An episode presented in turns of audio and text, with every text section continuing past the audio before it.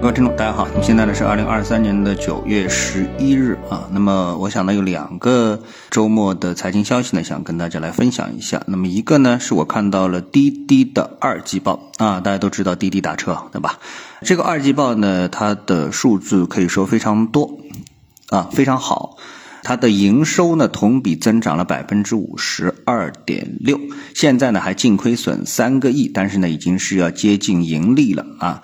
嗯，它在九月九号的时候呢，它是披露了今年二季度的报告，那么实现了总收入是四百八十八亿元，同比增长了百分之五十二点六。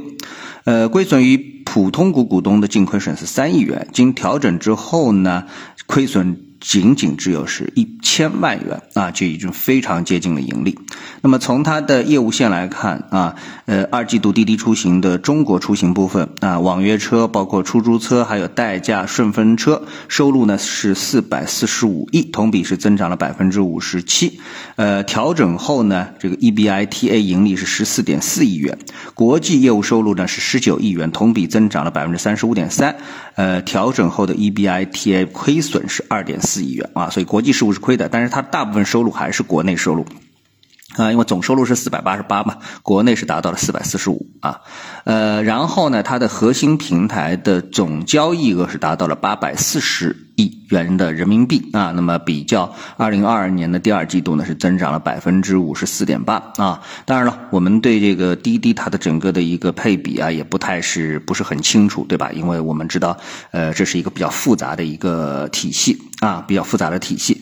但是呢，呃，我们可以从它所公布的这些数据来看的话呢。那它整个的一个体量啊，可以说是非常的大啊。它的核心平台的总单量是三十三亿单，那么中国出行这部分呢是达到二十六点七四亿单啊，同比增长了百分之四十七点七。国际业务增长了百分之三十五点二。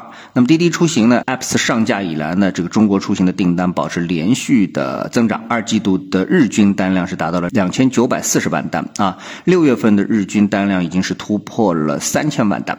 那么从这些数据当中呢，我想呢就不用再啊进一步的去阐述这样的一些数据啊。但是从这个数据当中，我想跟大家说的是一个什么样的一个话题呢？是这样，就是说我们知道我们平时现在啊，这个在大家聊天的时候，都会把就是中国经济怎么样作为一个核心的话题在那里进行探讨啊。中国经济到底怎么样？那么很多人说啊，中国经济非常非常差。那其中有一个很主要的话题是什么呢？就是在我们的朋友圈里面经常就会谈。到他说，哎，现在啊，打车的人越来越少，那滴滴司机非常难做，或者说快车司机也好啊，等等之类的非常难做，等等。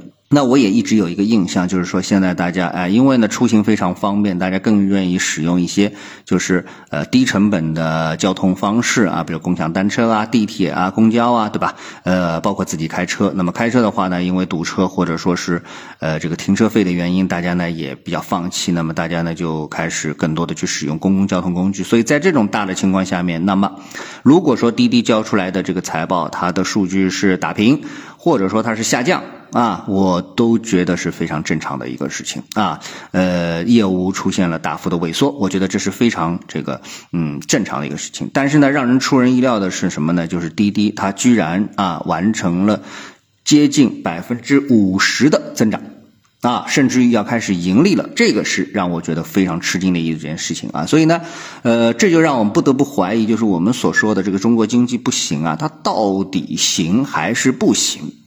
啊，呃，因为我们能够得到的证据各方面其实是非常矛盾的啊，非常矛盾的。我们可以拿到大量的数据来证明说中国经济现在在走下坡路，对吧？而且走得非常快。哎，但是呢，又有数据告诉你中国经济没有你想象的这么差，对不对？啊，那个从这个出行来说的话，呃，交通代表了什么？交通代表了大家在这个动起来，对吧？大家在活动。人只要动起来了，那整个的经济就会被推动啊！最怕的就是大家都待在家里不动，大家躺平，那经济肯定好不了，对吧？只要大家在动，那么到底啊，因为现在这个滴滴它相对还是一个比较封闭的系统啊，不像高德啊、美团呐啊，他们都是拿了一个平台之后让。别的车行啊，租车公司在做啊，这个滴滴相对是一个比较封闭的系统，所以这数据到底怎么看啊？我觉得给了我也一个大大的问号。就是如果以此指标来衡量中国经济的话，我觉得完全没有大家说的这么差，对吧？否则你说滴滴怎么能够啊我们都不是说它挣不挣钱嘛，它单量是怎么出来的，对吧？是怎么这个总的业务能够增长百分之五十几？那不是靠涨价，对吧？那完完全全就是靠大家把它就给叫车叫出来的，对吧？啊，是这样的一个问题啊。另外，我想跟大家分享的一个话题是什么呢？就是金融监管局啊，它放了一个新的一个消息啊。那消息什么呢？就是呃，降低风险因子啊。那么降低风险因子呢是什么呢？具体来看的话呢，就是对于保险公司投资沪深三零零成分股呢，风险因子从百分之呃从零点三五调整为零点三；投资科创板上市的普通股票，风险因子从零点四五调整为零点四；对于投资公开募集基础设施证券投资基金 REITs 中未穿透的风险因子呢，从零点六调整为零点五啊，这什么意思呢？啊，这什么意思呢？就是说，大家可能在去呃这个证券公司开户的时候，不管你是开创业板还是开这个科创板，对吧？那么你都会包括你去做一些这个这个这个这个投资啊，比如说期权的投资啊什么的，你得有资格，就是你是不是一个合格投资人？如果说你的风险偏好，你承受风险能力的风险的这个能力比较差啊，这个心理无论是心理还是资金上面啊比较差的话，那你就没有资格去投资这个。那么对于保险公司来说的话呢，差不多也是这个意思啊，呃，风险越高的，因为保险公司的资金量非常大，所以它呢，啊，一定是做一个配置，对吧？那么也就是这个配置过程当中呢，哎，什么是这个安全的资产？哎，可能可以允许你多配一点，有多少钱就配多少钱。比如说国债啊，它的收益率尽管低，但是呢，你只要有钱你就去买国债，那肯定是没错的，对吧？啊，这个我觉得应该是不会设上限的啊。那么，哎，这接下来就比如说地方债啊、城投债啊、什么债券啊，配比到什么程度？然后呢，就是股票，那股票配到什么程度呢？那上证五零你能配多少啊？这个沪深三零零能配多少？对吧？那都是有一个的，那就是风险越高的，肯定就是允许你赔的资金就是越低。为什么？就不希望你啊承受太大的风险。所以呢，把这个风险因子一往下调之后呢，也就意味着保险公司可以在法律上可以用更多的钱去投资。现在就是风险降低的，比如说原来啊，打比方说啊，比如说原来投那个科创板的，由于它是零点四五啊，所以呢，哎，你最多在你的总的，比如说一个亿的资金当中，你只能拿五百万投。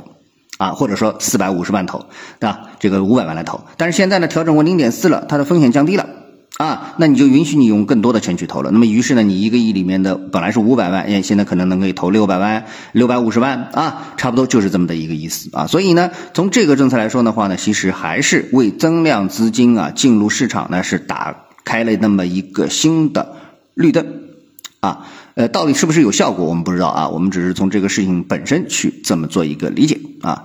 好，那么今天呢，就跟大家分享一下这样两个的消息。谢谢各位的收听，我们下次的节目时间再见。